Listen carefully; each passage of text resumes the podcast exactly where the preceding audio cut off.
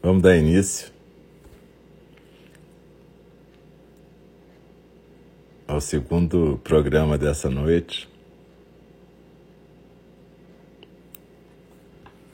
Então, boa noite. Eu sou o Alce, a gente está voltando aqui para o segundo programa dessa noite. Então, boa noite. E a gente agora vai, daqui a pouquinho, daqui a alguns minutos, a gente vai começar a fala do Dharma. E vocês estão lembradas que a fala do Dharma é uma prática tipo zazen, né? A gente faz na postura da meditação, na mesma postura que a gente estava antes na meditação compartilhada. E a gente procura deixar as palavras fluírem como o vento da vida, como a respiração que passa por nós. Então a gente procura não ficar como numa aula, anotando ou conversando com a pessoa que está fazendo, conduzindo a prática. Mas a gente procura deixar as palavras fluírem através de nós, que nem a respiração. A gente fica numa postura física e mental de meditação. Então procura voltar para a postura do que você estava antes de meditação. E depois, como isso fica gravado, se você tiver vontade de ouvir de um outro jeito, mais tipo estudo, você pode escutar de novo depois. Mas agora é mais importante deixar fluir mesmo. E a gente lembra que na fala do Dharma a gente sempre começa com uma recitação de um verso três vezes, que é o verso da abertura do Dharma, né? um verso, na verdade, de uma intenção que a gente tem de fazer as coisas fluírem através de nós, que a gente possa ser um verdadeiro vaso para o Dharma. Né? E aí a gente repete todos juntos, todas juntas, três vezes esse verso, é o verso da abertura do Dharma. E no final, depois que termina a leitura e o comentário, a gente recita também juntas os quatro votos dos Bodhisattvas, que são uma declaração de intenção né, para a nossa vida no dia a dia. Isso já foi explicado algumas vezes, então não preciso repetir. E no finalzinho mesmo eu recito um versinho de Dogen Zenji, o fundador da nossa tradição no Japão, no século XIII, onde ele aconselha a gente a não desperdiçar o nosso tempo de vida. Bom, é... a gente hoje vai terminar a leitura do De Pé na Beira do Abismo, da John Halifax Roshi. E como eu falei semana passada, ela provavelmente esse mês vai dar uma palestra para nós sobre esse livro, sobre o método Grace, esse método para treinamento de compaixão que ela desenvolveu. E assim que eu souber a data, a gente vai comunicar para todo mundo que estiver interessado. Então é isso, eu queria agradecer a todas e todas que estão aqui. Quem não pôde estar na meditação, depois procura fazer a meditação, vai estar gravada também, tanto aqui quanto no SoundCloud. No SoundCloud, essas meditações compartilhadas ficam na, numa lista chamada Quarentena, que foi a lista que a gente começou a fazer na, no período da pandemia. E é, no SoundCloud, essas falas do Dharma sobre o livro da John estão numa lista chamada Na Beira do Abismo. Acho que atualmente, não tenho certeza, são 65 ou 66 sessões. É, tem mais sessões de fala do Dharma do que na lista de meditação, porque a meditação só começou a ficar gravada nessa lista na época da pandemia. E o estudo desse sutra, na verdade, a gente começou antes da pandemia, ainda em 2019. Mas enfim, a gente está terminando hoje e muito obrigado a todas e todos que estão aqui.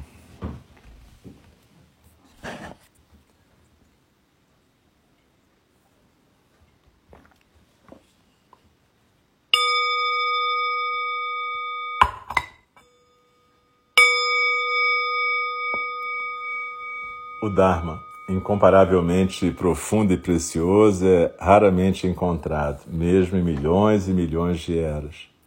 A nós é dado vê-lo, ouvi-lo, recebê-lo e guardá-lo. Oxalá possamos verdadeiramente compreender e praticar o significado das palavras do Tathagata.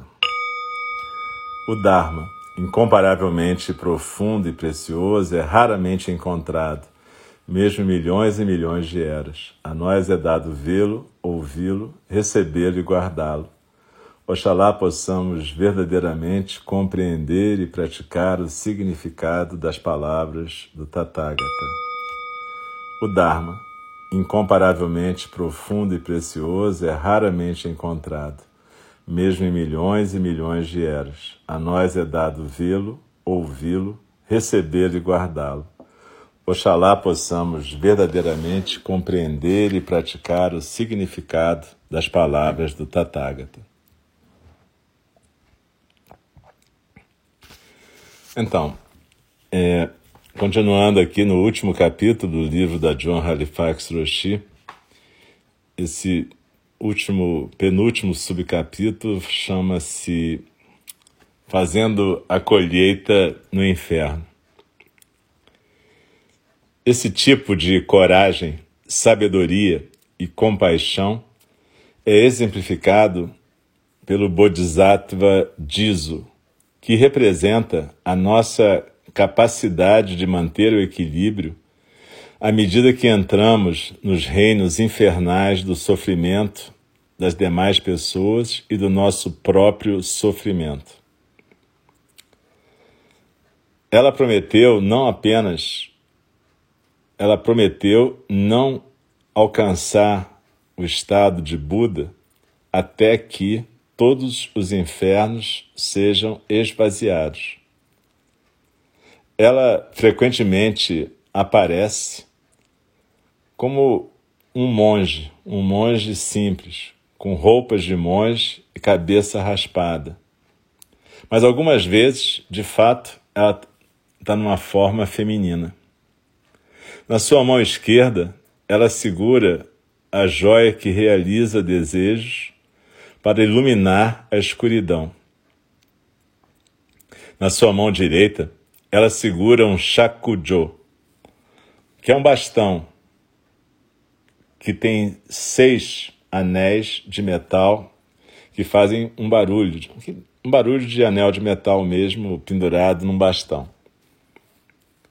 E esse barulho avisa aos insetos e pequenos animais de que ela está se aproximando, de forma que ela não os machuque acidentalmente. Os seis anéis do Shakujo representam os seis reinos da existência: o reino dos deuses, o reino dos deuses invejosos ou titãs, o reino dos fantasmas famintos, o reino do inferno, o reino animal e o reino humano. Dizo é um ser que caminha na borda do abismo. Tanto um, sendo um bodhisattva quanto um monge, tanto macho quanto fêmea, Dizo bate com o seu shakujo nos portões do inferno. Quando esses portões se abrem, ela desce para o poço flamejante, onde ela se encontra no meio de uma multidão de seres torturados e sofredores. Ao invés de tentar salvá-los ansiosamente, ela apenas abre os seus braços num gesto amplo de acolhimento. E aqueles que querem ser salvos pulam para as amplas mangas dos seus mantos. Porque aqui a John está se referindo a roupa tradicional dos monges chineses e japoneses do século XIII, que tinham as mangas com enormes aberturas. Então, o que Dizo faz, o que ela faz, é abrir os braços num gesto de acolhimento e quem quer pula para dentro dessas mangas. Ela não tira ninguém dos infernos, mas quem está lá tem que fazer o movimento de querer se salvar. Como diz o, a gente pode chegar junto daqueles que sofrem e oferecer a essas pessoas um caminho para serem colhidas do inferno. Um caminho para que elas possam buscar refúgio na segurança e na natureza compassiva. Mesmo que nós soframos, a gente pode conseguir ser capaz de oferecer às outras pessoas ou a nós mesmas compaixão. Afinal de contas, bodhisattvas não buscam situações fáceis. Mas a gente tem que ter a força de ser capaz de entrar no reino do inferno de uma maneira que é plenamente atenta, determinada e, no final das contas, curiosa e destemida. A gente tem que ter o coração de Dizo para ficar nas encruzilhadas da vida e da morte, de forma que outras pessoas possam descobrir o caminho para a liberdade. E agora o último subcapítulo, o espelho mágico. Durante uma viagem recente ao Japão, eu tive a oportunidade de ver um, entre aspas, espelho mágico, feito inteiramente de bronze. Tais espelhos são objetos raros e sagrados produzido, produzidos por apenas uma única família japonesa, que ainda pratica esse ofício ancestral e misterioso. Na parte de trás desse espelho em particular havia o relevo de um dragão, um símbolo de poder e boa sorte. Na sua eh, superfície frontal altamente polida, eu vi minha face. Eu pude me observar. Assim como é com qualquer espelho de vidro parecia ser um espelho normal, mesmo que sendo um, uma obra de arte, um, uma obra de arte. Mas de uma maneira notável. Quando você apontava o espelho de uma forma que a luz se refletisse da sua superfície em direção a uma parede escura, uma imagem do Bodhisattva Diso era projetada na parede. Essa imagem está escondida dentro do bronze fundido. A silhueta escura desse, da cabeça de monge raspada com o seu kimono e manto passando pelo tórax era cercada por uma, como se fosse uma piscina de luz refletida e flutuando na parede. Raios emanavam da sua cabeça como se ela estivesse de pé no meio do sol. E o seu bastão parecia golpear a terra a fim de abrir os portões do inferno. Apesar de parecer ser metal sólido, o espelho preserva um segredo. Se nós formos o espelho que reflete o mundo, então, dentro profundamente de nós, está o Bodhisattva invisível que liberta os seres que estão sofrendo. A grande capacidade de compaixão de Dizo permanece escondida até que é revelada pela luz. Mas existe um outro elemento que tem que estar presente: a escuridão. A imagem só pode ser vista quando projetada numa superfície escura. Esse casamento de escuridão e luz, de sofrimento e redenção, fala das condições que Dizo encontra no seu caminho e que nós encontramos nos reinos do inferno e nos campos mortuários de nossas próprias vidas. Alguns sobreviventes de adversidades terríveis acabam recorrendo a fazer o mal e a prejudicar as outras pessoas como um tipo de vingança contra o mundo. Outras pessoas sobreviventes entram em profissões onde podem ajudar pessoas que sofrem das maneiras que elas sofreram, elas mesmas. Aqueles que sobreviveram e aquelas que sobreviveram a abuso, adicção, bullying ou opressão sistêmica podem sentir um chamado para sair da escuridão do sofrimento e, como diz, trazer outras pessoas consigo. E assim como diz também, elas podem achar o vasto potencial dentro do espírito humano de se voltar para a luz no meio da devastação. E dessa maneira, dar vida à sua capacidade de compaixão e sabedoria. Essas são as pessoas que encontraram o seu caminho de volta para o chão sólido, de volta para a beira do abismo, onde, a partir desse ponto de vantagem, eles têm uma capacidade e uma perspectiva ampla sobre a verdade da interconexão de todos os seres e coisas, do entrelaçamento do medo e da coragem.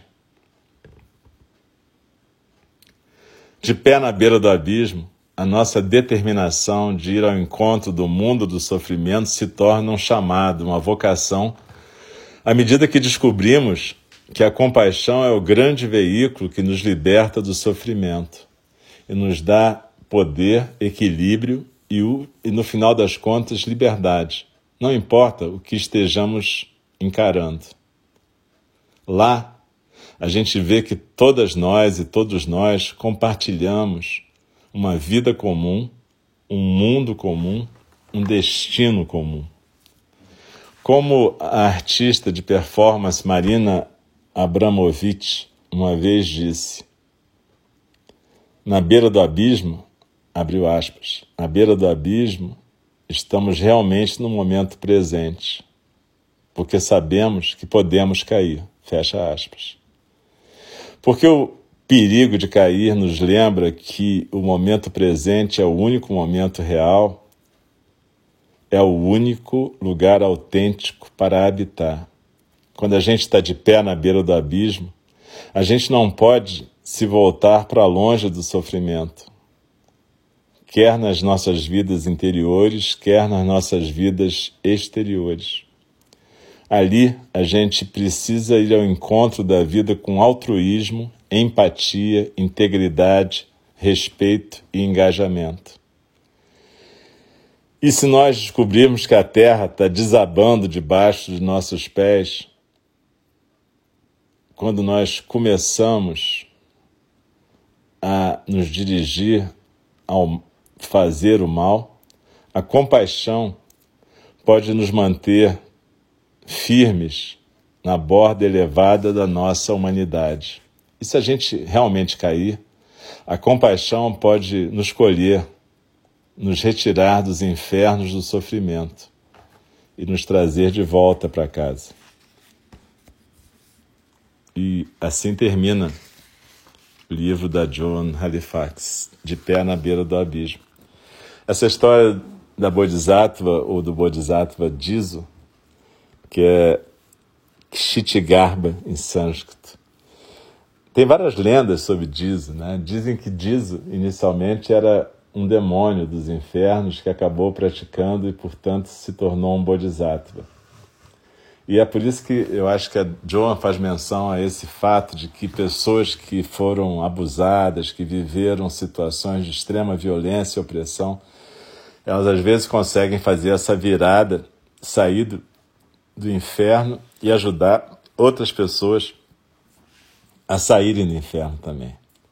Mas é claro que tem esse detalhe do Dizo, né? Dizo não carrega ninguém para fora do inferno. Ele se oferece, ele oferece o acolhimento dele para quem quer sair do inferno.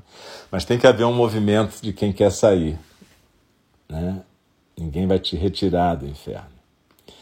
E nesse sentido, é, é muito legal o fato de Dizo ser homem e ser mulher, ser monge, bodhisattva, e ser alguém que, na verdade, conhece o inferno. E por isso mesmo ele tem confiança na nossa capacidade de sair desse inferno.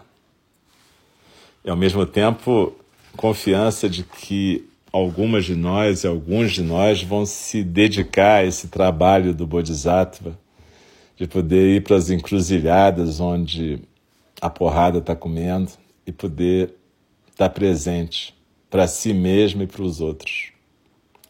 Essa história do espelho mágico é muito legal. Eu tive uma chance de ver o espelho mágico, esse espelho mágico japonês, que ela falou que realmente é feito por uma única família no Japão. Uma vez eu fui numa exposição sobre espelhos, era um, uma exposição inteira sobre espelhos, num museu.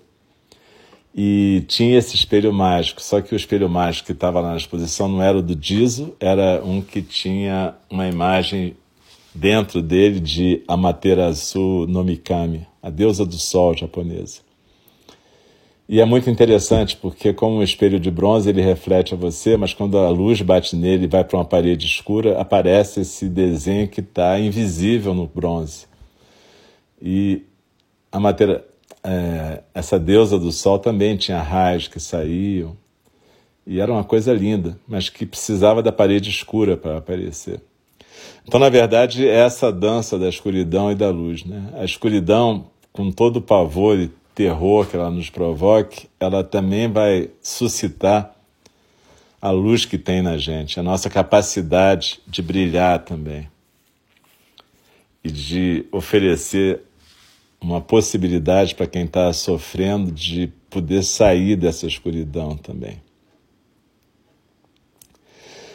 A Joan fala um negócio muito legal aqui também, que é a gente às vezes vai escorregar e vai cair no abismo, entendeu? Ela falou aqui das seis qualidades, né?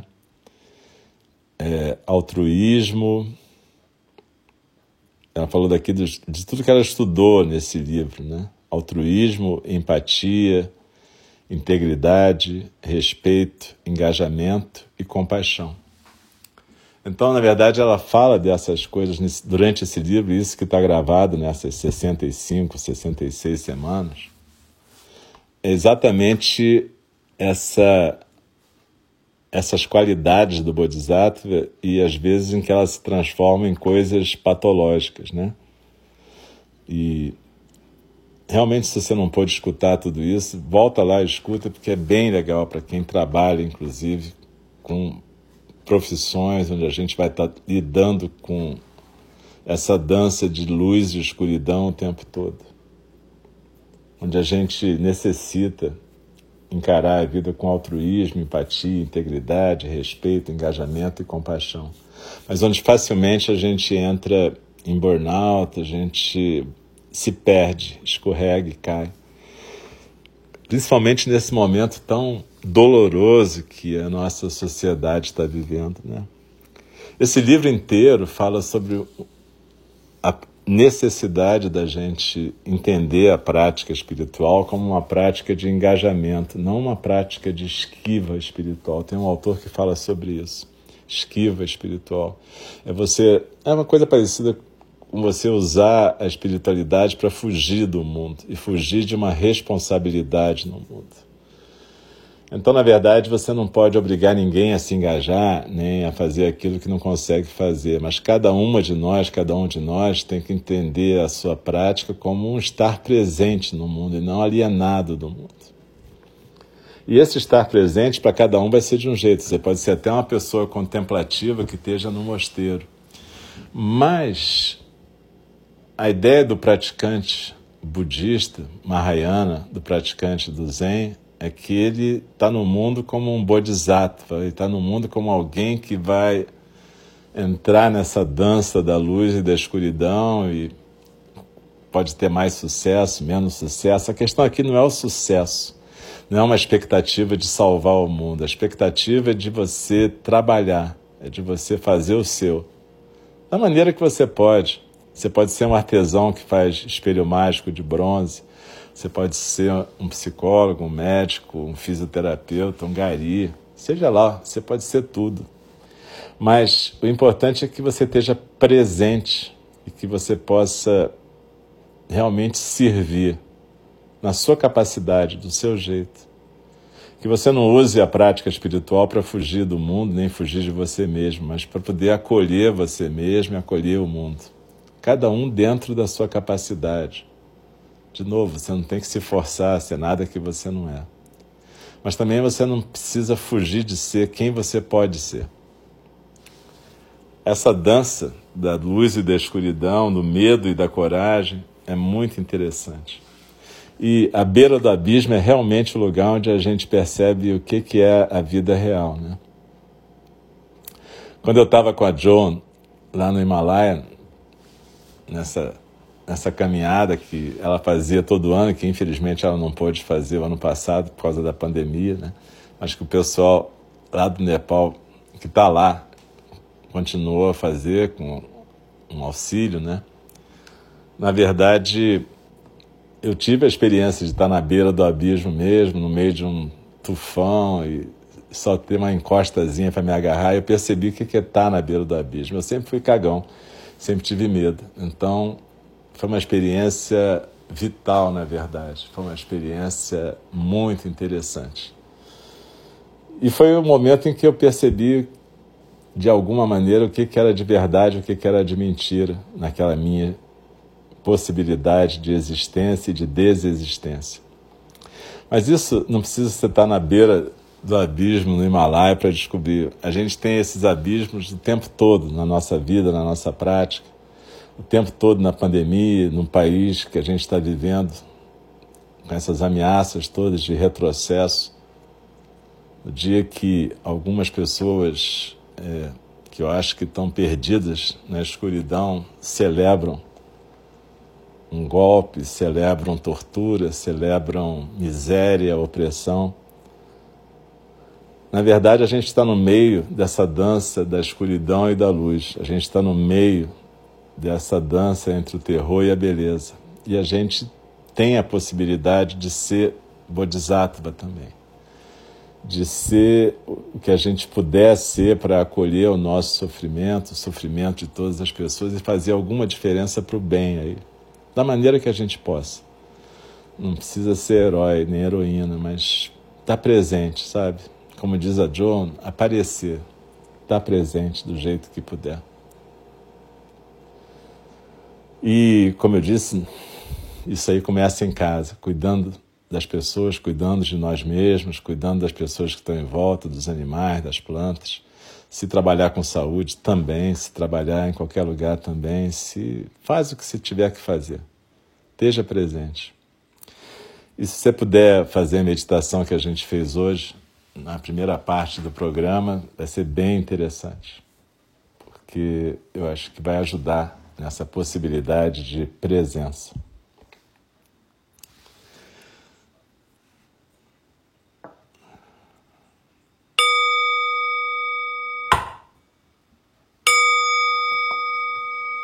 As criações são inumeráveis, faço o voto de libertá-las. As ilusões são inexauríveis, faço o voto de transformá-las. A realidade é ilimitada, faço o voto de percebê-la. O caminho do despertar é insuperável, faço o voto de corporificá-lo. As criações são inumeráveis, faço o voto de libertá-las. As ilusões são inexauríveis, faço o voto de transformá-las. A realidade é ilimitada, faço o voto de percebê-la. O caminho do despertar é insuperável, faço o voto de corporificá-lo. As criações são inumeráveis, faço o voto de libertá-las. As ilusões são inexauríveis, faço o voto de transformá-las. A realidade é ilimitada, faço o voto de percebê-la.